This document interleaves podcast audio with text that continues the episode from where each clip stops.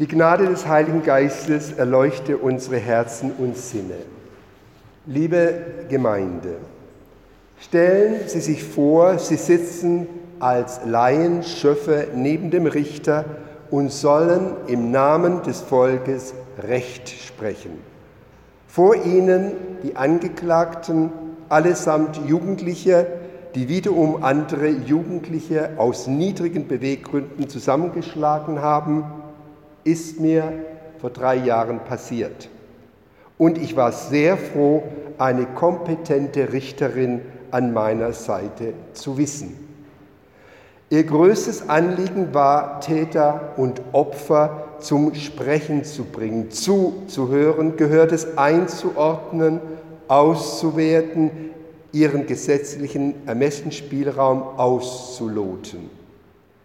Jugendstrafen, sprich Erziehungsmaßnahmen, Verwarnungen, Auflagen, Jugendarrest, eben Strafen, die bei Jugendlichen möglich sind zu verhängen. Der kompetenteste Richter aller Zeiten ist wohl Salomon gewesen. Seine Weisheit wird gerühmt. Wir kennen alle die Geschichte zweier Frauen, die beide behaupten, die Mutter desselben Kindes zu sein.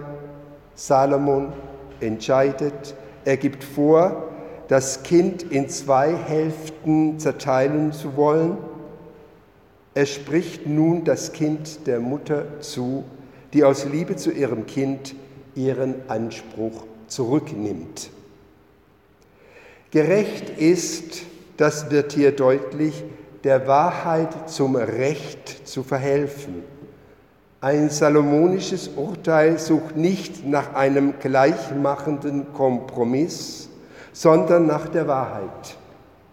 Es entscheidet dabei nicht über Menschen, sondern mit ihnen oder durch sie, indem die Menschen an ihren eigenen Aussagen gemessen werden. In unserem heutigen Predigtext haben wir es mit einem sogenannten hörenden Herzen zu tun und einem weisen Richter, der in die Geschichte eingegangen ist. Wir kennen ihn alle, Salomon. Wir hören aus 1. Könige 3, 5 bis 15 Salomos Gebet um Weisheit. Und der Herr erschien Salomo zu Gibeon im Traum des Nachts, und Gott sprach, bitte, was ich dir geben soll.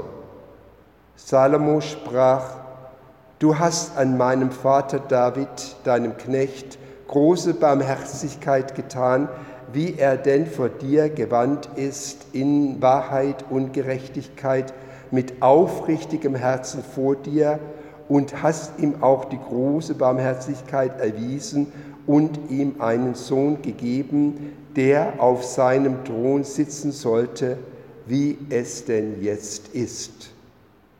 Nun, Herr mein Gott, du hast deinen Knecht zum König gemacht an meines Vaters David Stadt. Ich aber bin noch jung, weiß weder aus noch ein, und dein Knecht steht mitten in deinem Volk, das du erwählt hast, einem Volk so groß, dass es wegen seiner Menge niemand zählen noch berechnen kann. So wolltest du deinem Knecht ein gehorsames Herz geben, dass er dein Volk richten könne und verstehen, was gut und böse ist. Denn wer vermag dies, dein mächtiges Volk zu richten? Das gefiel dem Herrn, dass Salomon darum bat, und Gott sprach zu ihm, weil du darum bittest und bittest weder um langes Leben noch um Reichtum noch um deiner Feinde Tod, sondern um Verstand auf das Recht zu hören, siehe, so tue ich nach deinen Worten. Siehe, ich gebe dir ein weises und verständiges Herz, so dass deinesgleichen vor dir nicht gewesen ist und nach dir nicht aufkommen wird.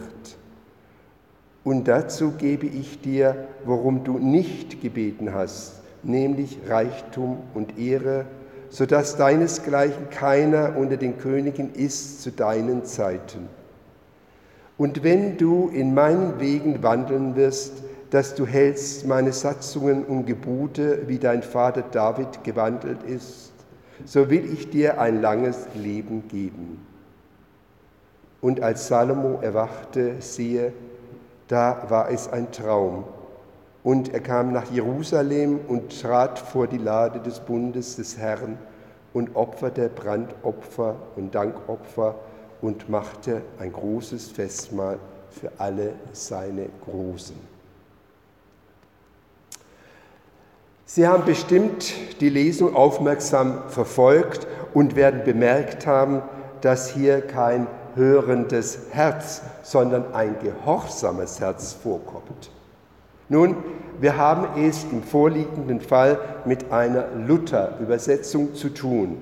Andere Übersetzungen, so zum Beispiel die Einheitsübersetzung, sprechen von einem hörenden Herzen. Salomon bittet also ihm ein hörendes, ein gehorsames Herz zu geben. Im Hebräischen kann das Herz hören und auch gehorsam sein bedeuten. Das Wort Leb, Herz, ist im Alten Testament das weitaus häufigste Wort, das nicht nur ein Organ, sondern zugleich viel mehr bezeichnet. Es steht dort laut Zählungen über 800 Mal und bezeichnet nicht wie in der heutigen westlichen Kultur nur die Gefühlsebene. Wir singen ja zum Beispiel wie Geh aus mein Herz und suche Freud und wollen Emotionen damit ausdrücken. Der Hebräer jedoch denkt weitgehend mit dem Herzen. Denken, Fühlen und Wollen sind in der Bibel untrennbar eins und finden dann in der Mitte des Menschen, im Herzen zusammen. Das Herz ist in der hebräischen Bibel also ein wahrnehmendes Organ zum Verstehen bestimmt. Dieses Verstehen ist nicht unbedingt Ergebnis intensiver Studien, sondern es entspringt der Beziehung des Menschen zu Gott. König Salomo ist ein Beispiel dafür. Auf die Frage nach seinem Wunsch antwortet er, er bitte um ein hörendes, soll heißen verständiges Herz, sodass er sein Volk zu richten verstehe und unterscheiden könne, was gut und böse sei. Tatsächlich hängen Hören und Gehorsam, Gehorsam kommt von Horchen, Gehorchen untrennbar zusammen. Gehorsam beginnt mit dem Hören. Zuhören, hinhören bezeichnet mehr das sich öffnen und aufnehmen, also eher die passive Seite eines Vorgangs. Gehorchen meint mehr, betont mehr die aktive Seite das Tun und Handeln. Nun hören auf wen? Hier im Text wird dies nicht direkt beantwortet, aber der Kontext des ganzen Gebietes und auch der der gesamten biblischen Botschaft macht deutlich, auf Gott selbst zu hören. Der Weise, das weise, verständige Herz im Text der Weise also ist zuallererst ein Hörender, ein Hör, der hören und aus dem Gelernten hören lernen will. Die Welt braucht am meisten, meisten eine Unterweisung in der Kunst, auf Gott zu horchen. So drückt es ein lutherischer Pfarrer Frank Buchmann aus. Hören, gehorchen, horchen Wörter, die zusammengehören, die man zusammendenken muss. Hören, Gehorsam einerseits und Verstand andererseits bilden hier also keinen Gegensatz. Gehorsam ist in der Bibel kein blindes Nachfolgen, sondern immer mit Einsicht verbunden. Menschen sollen die Gebote verstehen und begreifen, wie sie konkret zu befolgen und umzusetzen sind.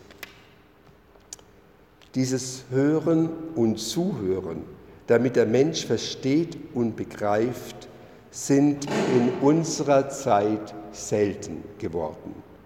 Diese Kunst ist wenigen unserer Politiker vergönnt.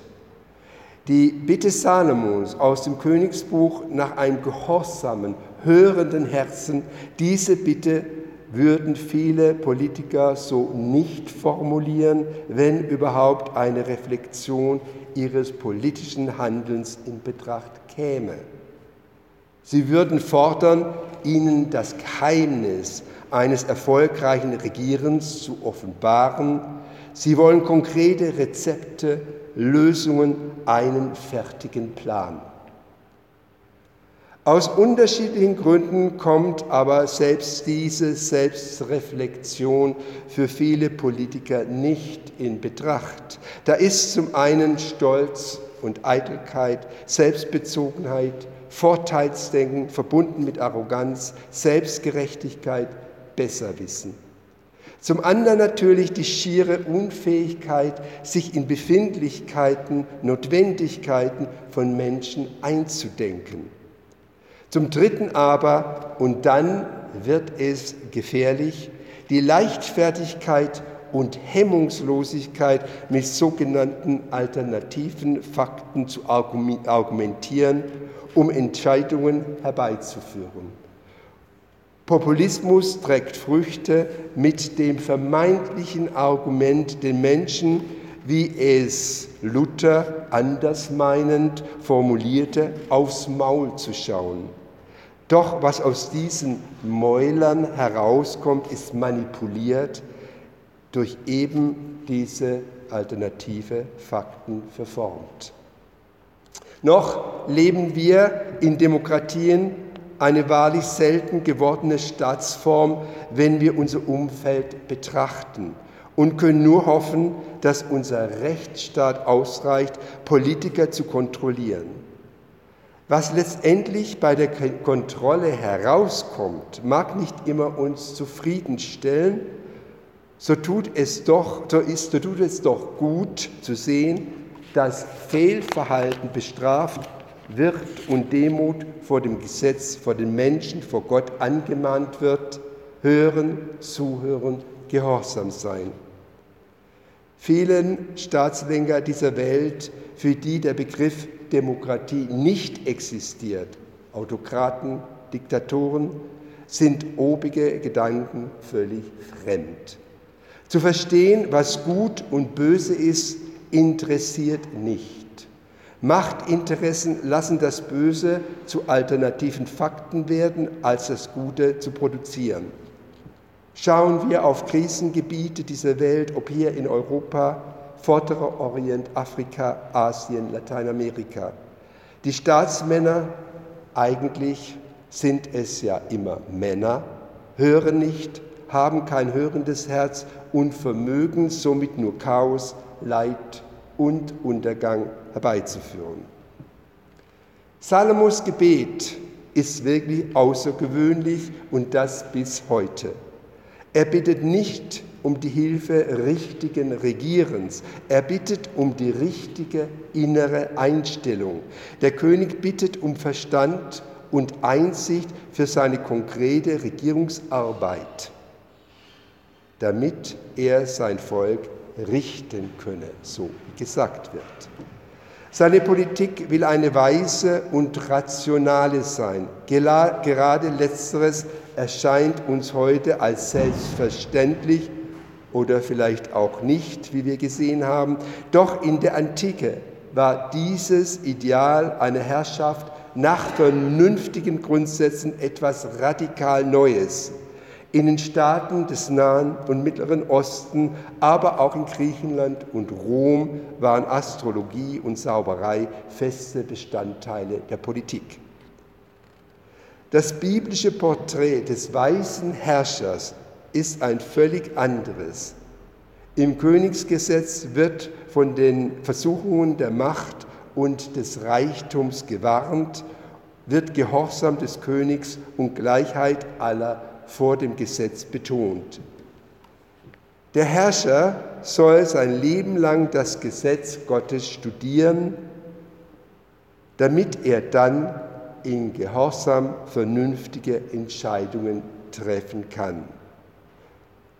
Zum Beispiel ist das, wie wir in der Bibel nachlesen können, bei hohen Steuern zu sehen, die nicht zu erheben sind, und Recht und Gerechtigkeit, die in der Bibel die Ordnungspunkte sein sollen. Traditionell wird der ganze Abschnitt, oft Salomos Gebet um Weisheit überschrieben, hören, nachdenken, Einsichten gewinnen. Dieses Konzept von Weisheit ist auch auf jeden einzelnen Menschen und sein Verhalten ausgelegt. Wichtig, weil ja jeder Mensch sich richtig, sprich weise, in herausfordernden Lebenssituationen verhalten soll. Doch dieses Handlungsgebot basierend auf Weisheit im salamonischen Sinn zielt aber vor allem auf Menschen, die über andere Macht ausüben können. Und da wird an erster Stelle, wie wir gesehen haben, an unsere Staatslenker, Politiker, Wirtschaftsleute, Meinungsmacher appelliert. Dietrich Bonhoeffer hat dieses Handeln im Sinne Salomons in einem Abschnitt seiner Ethik analysiert. Die erstrangigen Dinge unseres Seins nennt der deutsche Theologe das Letzte, die Ewigkeit, und das Vorletzte, unser Leben als Menschen in den irdischen Ordnungen. Diese irdischen Ordnungen werden einmal nicht mehr sein, weshalb sie eben nur das Vorletzte sind. Bonhoeffer betont, dass Letztes und Vorletztes eng miteinander verbunden sind. Wer das Letzte wählt, dem wird auch das Vorletzte geschenkt. Wer auf die Ewigkeit ausgerichtet ist, der wird in dieser Welt verändernd und segnend wirkend. Wer wie Salomon im Glauben und Gehorsam nach Weisheit von oben trachtet, der wird sich auch in die Tiefe unserer Probleme wagen, um dort zwischen Gut und Böse zu unterscheiden. Salomo strebte nach einer gerechten und irdischen Herrschaft im Lichte des ewigen Gottes. Genauso ist auch das christliche Leben, so Bonhoeffer, immer auch Leben im Vorletzten, das auf das Letzte wartet. Liebe Gemeinde, unser Leben ist noch im Vorletzten nach Bonhoeffer. Lassen wir uns durch ihn auffordern, dass wir uns in die Tiefe unserer dieser Welt wagen, Probleme sehen und erkennen und weise Entscheidungen treffen. Amen.